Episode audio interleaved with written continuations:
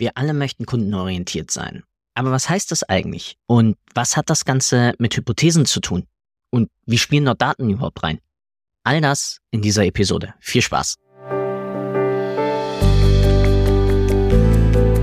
Willkommen bei Data Engage, dem Podcast rund um Daten, Engagement und Action. Von und mit Philipp Loringhofen, immer interessanten Gästen und dem kleinen Quäntchen Chaos.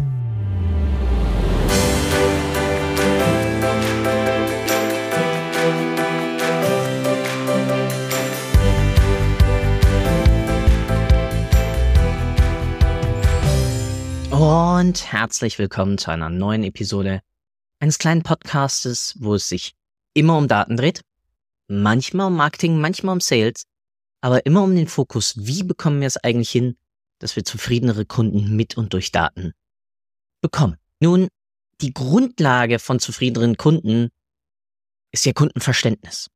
Also auch genannt Kundenzentriertheit. Und im letzten Einzelpodcast habe ich ja über meine Herausforderung mit dem Thema Attribution gesprochen. Und wir verwenden Attribution ja dafür, damit wir besser verstehen, welche Kanäle zueinander gehören in einer Customer Journey. Das sorgt ja schon dafür, dass wir ein bisschen einen Aufbau haben von, welche Kanäle werden benutzt oder sogar, wenn wir uns darauf fokussieren, welche Themen also storytechnisch, worauf nach und nach ähm, reagiert wird, weil das kann ich mir auch über ein ClickPath anschauen und damit über eine Attribution. Dann natürlich auch, welche Themen lösen eigentlich die Interaktion mit uns als Marke beziehungsweise mit einem unserer Produkte auf. Nun, das bedeutet ja, wir erzeugen Wissen und jeder von uns kennt ja sicherlich dieses nette, diese nette Aussage, Wissen ist Macht. Und nun ja, Nichtwissen, sagt man ja auch so schön, macht nichts, ist aber in diesem Falle gar nicht so blöd, weil Nichtwissen eben auch eine Aussage von Macht und von Erkenntnis ist. Und zwar will ich heute einmal über dieses Mysterium sprechen von Known Unknowns, also bekannten Unbekannten. die Grundlage dafür ist eine Rede von Donald Rumsfeld gewesen. Und ich will damit einfach einmal beleuchten, warum dein Unternehmen oder Unternehmen an sich eigentlich mehr durch Hypothesen wachsen als durch 100%ige Gewissheit, die wir ja eh nicht herstellen können. Das klingt ja erstmal kontraproduktiv. Aber lasst uns da mal ein bisschen einbohren und ähm, wie wir durch Unbekanntes und das Interesse für Unbekanntes, also für Hypothesen, eigentlich eine riesige Quelle aufbauen können für Innovationen, für Kundenzentriertheit und damit auch für Verbesserungen im Unternehmen. Riesengroße Einleitung. Worum es wie gesagt nochmal geht ist, ja, heute will ich mit euch eintauchen in eine Welt, die nenne ich hypothesenorientierte Unternehmenskultur. Und das ist ein Ansatz, den ich eigentlich bei all meinen Kunden einfordere, weil für mich Daten eben nicht die Grundlage für Reporting darstellen, um deskriptiv den Status quo zu beschreiben. Das ist relevant, aber eigentlich sind Daten für mich die Grundlage zur Exploration, um den Wissensstand, den wir als Unternehmen, damit auch als Organisation haben, auszubauen. Das heißt, wir lösen uns von der bequemen Sicherheit des Bekannten und ähm, wir wenden uns halt dem Ungewissen zu. Ja, und das ist halt dieses, dieses Zuwenden ist halt mega lukrativ, weil du auf einmal neue Ansichten und neue Perspektiven auf deine Beziehung zu deiner Zielgruppe bekommst, zu deinen Kunden, zum Markt an sich und darüber auf einmal ganz neue entweder Produktsortimente oder Upselling-Komponenten ähm, oder generell ganz neue Zugänge zur Interaktion finden kannst. Denn in diesem Unbekannten liegt einfach das Potenzial, wie gesagt, für Innovation und Fortschritt.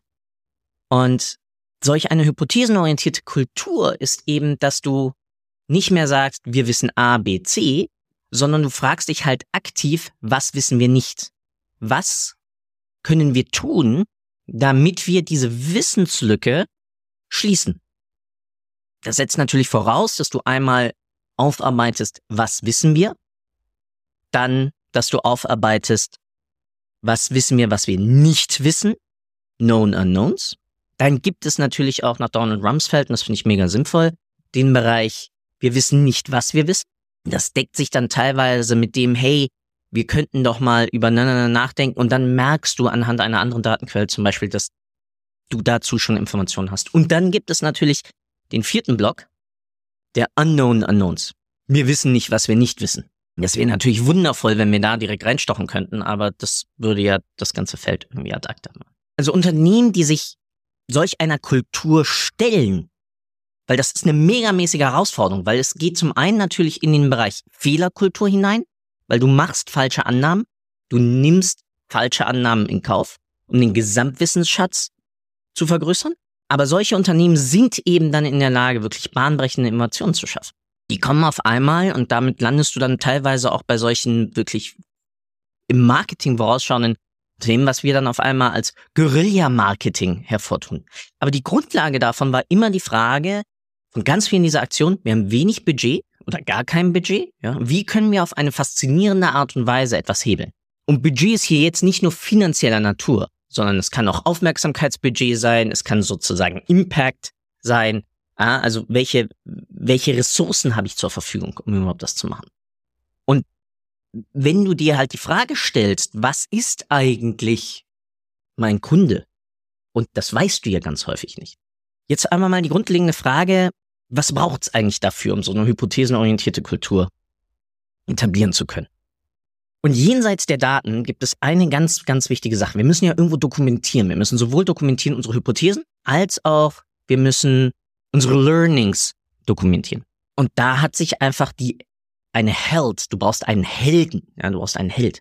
Ähm, das ist ein fancy Wort oder ein fancy Akronym für Hypothesen, ja, Hypotheses and Learnings Database. Und dein Wissensspeicher. Ja, das ist ein Wissensspeicher für den gesamten Fortschritt, den du ja in deiner Kundenzentrierung machst. Das ist also eine zentrale sowohl Fragenquelle als auch Wissensquelle, in der einfach Hypothesen abgelegt werden.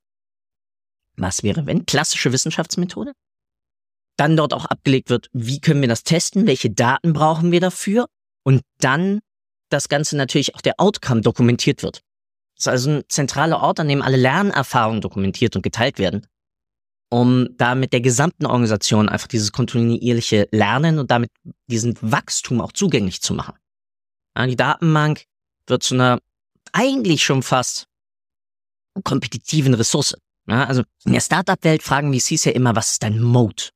Was ist sozusagen dein Schutzgraben, dass einfach eine andere Firma käme und dein Produkt, dein Marktzugang oder ähnliches kopiert? Ja, was macht dich mehr oder minder einzigartig? Und immer häufiger, häufiger merke ich, dass solch eine Kunden, dass solch eine Held, dass so ein Held in deinem, in deiner Organisation eigentlich der wahre Mode ist. Weil es das Zusammenfügen aller Kundenerkenntnisse deiner gesamten Organisation, nicht nur aus Marketing, nicht nur aus Sales, ja, Sales packt seine Erkenntnis sozusagen ins CRM rein. Die Erkenntnisse von Marketing liegen in den Kampagnen, die zerstreut liegen in den einzelnen Advertising-Plattformen. Dein Customer Service kriegt vielleicht noch ein bisschen, wenn sie das CRM zusammen mit, mit Sales nutzen, auch noch drauf Zugriff. Aber was ist mit Design? Was ist mit Produktion? Was ist mit Logistik? Was ist auch mit Controlling? Zahlungsverzüge bei gewissen ähm, Kundengruppen. Das kann einen massiven Impact, ja, und das hat einen massiven Impact zum Beispiel auf dein Cashflow. Das sind vielleicht zahlungspotente Kunden. Wenn die aber immer zahlen, stark verzögert zahlen, ja, dann sind das am Ende des Tages negative Kunden oder negativere Kunden. Nicht negativ, weil sie zahlen. Also, ähm, es ist also, die Health ist das kollektive Wissen deiner Organisation zur Marktzentrierung, ja, also zur marktorientierten Unternehmensführung. Und die Grundlage dafür ist aber eben, dass du mit Hypothesen arbeitest. Ja? Also sie dient als, als ständiger Leitfaden eigentlich für alle Mitarbeiter und liefert dann halt wertvolle Informationen, auch für zukünftige Projekte und damit auch für zukünftige Entscheidungen. Und damit landen wir nochmal bei einem Faktor. Und das ist die eigentliche Frage, was bedeutet eigentlich Kundenzentrierung? Weil das ist ja ein riesengroßer Begriff. Und es gibt eine grundlegende Frage dafür, besonders wenn du als hypothesenorientiertes Unternehmen agierst. Das ist, wie können wir das Leben unserer Kunden verbessern? Nichts anderes. Es ist rein der Fokus, dass du dich mehr oder minder unersetzbar machst. das ist natürlich jetzt mega groß und ganz viele sagen, ja, kann ich ja gar nicht, da, da, dazu gibt's mein Produkt ja gar nicht. Ja, das stimmt nicht. Weil wenn du über Zusatzservices, die du auf einmal erkennst, die dein Produktsortiment sozusagen erweitern, wenn du über proaktive Kommunikation nachdenkst und ähnliches, dann sorgst du dafür, dass es Marken gibt da draußen, die eigentlich Alltagsprodukte herstellen, die sich aber eben genau dadurch fest etabliert haben. Natürlich könnten wir jetzt hier auch vom Begriff im Branding von, von ähm, Gattungsnamen sprechen. Gib mir mal das Tesa. Damit meine ich eigentlich eine Rolle Plastik, das klebt. Das ist aber der Markenname. Der Markenname ist also mit dem Gattungsbegriff auf einmal ähnlich geworden. Und warum hat sich das so etabliert? Weil Tesa Film das Leben von uns so einfach gemacht hat, Sachen ankleben, Sachen anbringen, dass es sich auf einmal als etabliertes Produkt und es ist ja nicht so, als würde Tesafilm, als gäbe es nicht, es gibt Scotch Tape, es gibt unendlich viele andere Marken, die ein Klebeband herstellen. Aber es ist in unserem Sprachgebrauch so tief verankert, ja. Und das zeigt halt, dass dann die Daten, die wir sammeln und analysieren, uns helfen, damit tiefere Einblicke durch diese Hypothesen in die Bedürfnisse und Wünsche unserer Kunden zu gewinnen. Und einige von euch denken jetzt vielleicht direkt an, der spricht von Jobs to be done. Ja, das hängt ja alles miteinander zusammen. Die Grundlage ist aber auch dafür, um überhaupt den Job zu verstehen, muss ich ja mal eine Hypothese binden. Und Clayton Christensen ist ja nicht ohne Grund damals dann auf die Idee gekommen, warum kaufen sich Leute Milchshakes, wenn sie zur Arbeit fahren? Weil sie Hunger haben? Nee, sie kommen ja meistens zum Frühstück vorne morgens. Ja? Weil sie Langeweile haben? Ja, vielleicht. Lass uns das mal ausprobieren. Und nach und nach hat er eben dann durch qualitative Interviews, basierend auf einer Hypothese, sich dann dem Ganzen angenähert und damit erkannt, mit welchem Wertekontext müssen wir eigentlich den Verkauf von Milchshakes anreichern, um mehr zu verkaufen. Um uns von unserer Konkurrenz besser noch zu differenzieren, die ja einen ähnlichen Job erfüllen. Und der Job, den sie erkannt hatten, war, damit die Leute was während der Autofahrt zu tun haben. Beschäftigung jenseits des Radios. Und dadurch, dass wir eben dann genau durch die Analysen unserer Daten, basierend auf Hypothesen und Fragestellungen, es uns erlauben, mehr zu erkennen. Und das ist wichtig, ich spreche hier von erlauben, stellen wir halt sicher, dass wir als gesamtes Unternehmen immer daran arbeiten, mehr zu verstehen, besser zu verstehen, wie können wir das Leben unserer Kunden einfacher machen. Und das deckt sich halt dann mit ganz drei oder zwei wichtigen Konzepten auch wieder aus der Startup-Welt. Das eine ist klassisch die Lean Startup Methode. Auch da kurzer, kurzer Reminder, Lean Startup Methode, eine Methodik, deren Fokus eigentlich darauf liegt, durch, durch schnelles und iteratives Lernen Produktfeatures beziehungsweise generell MVPs zu erstellen und dadurch halt Hypothesen zu testen. Das heißt, ich baue ein minimales Produkt und schaue, wird das angenommen? Was davon wird genutzt? Und dadurch teste ich ja schon Hypothesen. Das heißt, das ist ja schon ein Vorgang einer hypothesenorientierten Kultur. Ich bin mir bewusst, dass ich etwas nicht weiß. Was kann ich nutzen, um diesen weißen Fleck auf dieser Landkarte mit etwas zu befüllen? Ich kann ein MVP aufbauen, kann ein neues Produktfeature in einer ähm, Produktgruppe ausrollen und kann schauen, wie sie dort und damit umgeht.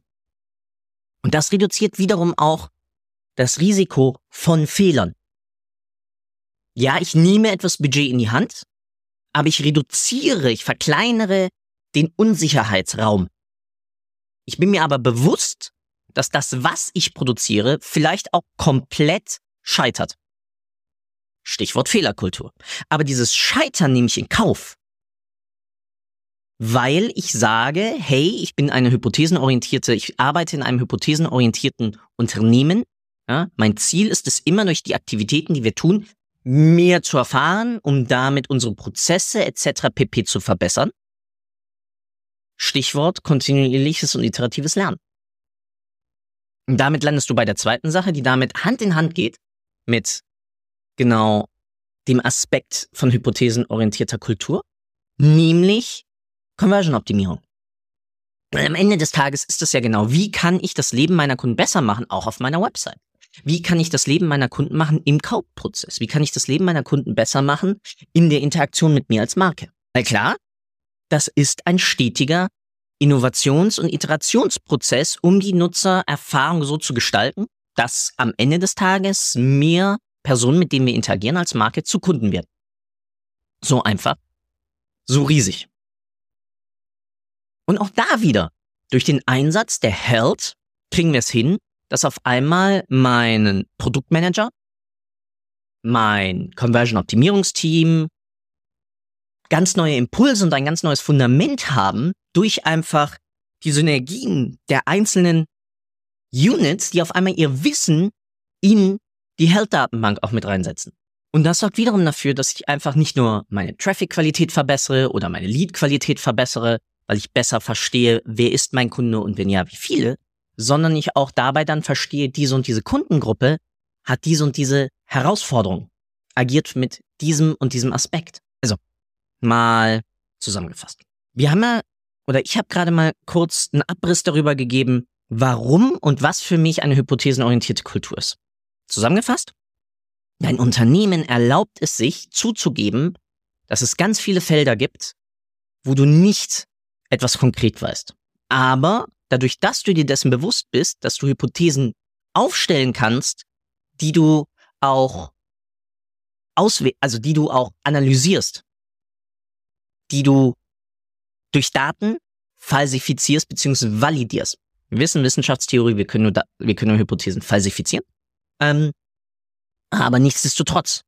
Und dieser Prozess ist ja ein Lernprozess. Und das dokumentieren wir in einer Health, in einer Hypothesis and Learning Database. Und dieses ist natürlich dem gesamten Unternehmen zugänglich. Denn letztendlich ist ja, wie es sich durch die ganze Episode durchgezogen hat, unser oberstes Ziel, unsere Kunden besser zu verstehen, um ihnen das Beste zu bieten, was wir als Unternehmen überhaupt bieten können. Weil dadurch können wir einen besseren Preis einziehen, dadurch können wir unsere Akquisekosten senken, dadurch kriegen wir also eine bessere Mar Operativmarge hin, also ein, auch einen besseren Deckungsbeitrag. Und am Ende des Tages kriegen wir damit auch einen treueren Kundenstamm hin. Weil wir auf einmal genauer verstehen, ah, das und das brauchen sie wirklich und das und das brauchen sie nicht. Und damit können wir natürlich auch zum Beispiel unser Produktsortiment reduzieren. Dadurch können wir unser Feature-Angebot reduzieren. Dadurch können wir ultimativ auch damit unsere Kosten reduzieren. Und wenn du halt beachtest, dass die Grundlage dafür ist, genau zuzulassen, dass offen ein Unternehmen sagen kann, das weiß ich nicht, aber du immer die Frage stellst, okay, du weißt es nicht, wie können wir es denn lernen? Wie können wir uns denn diesem Unsicherheitsfeld nähern und das Ganze dokumentierst? Damit schaffst du einen effektiven Weg innerhalb deiner Organisation, so ein Ziel zu erreichen. Und damit möchte ich in der nächsten Episode dann auch mehr oder minder weitermachen, weil eines von diesen Unbekannten ist natürlich immer wieder, und darauf zahlt natürlich auch eine Attribution ein, wieder das Stichwort Budgeteffizienz. Was wissen wir also über, übergeordnet über unsere Kunden? Was ist die Alternative zu einer Attribution? Ein Media Mix Modeling.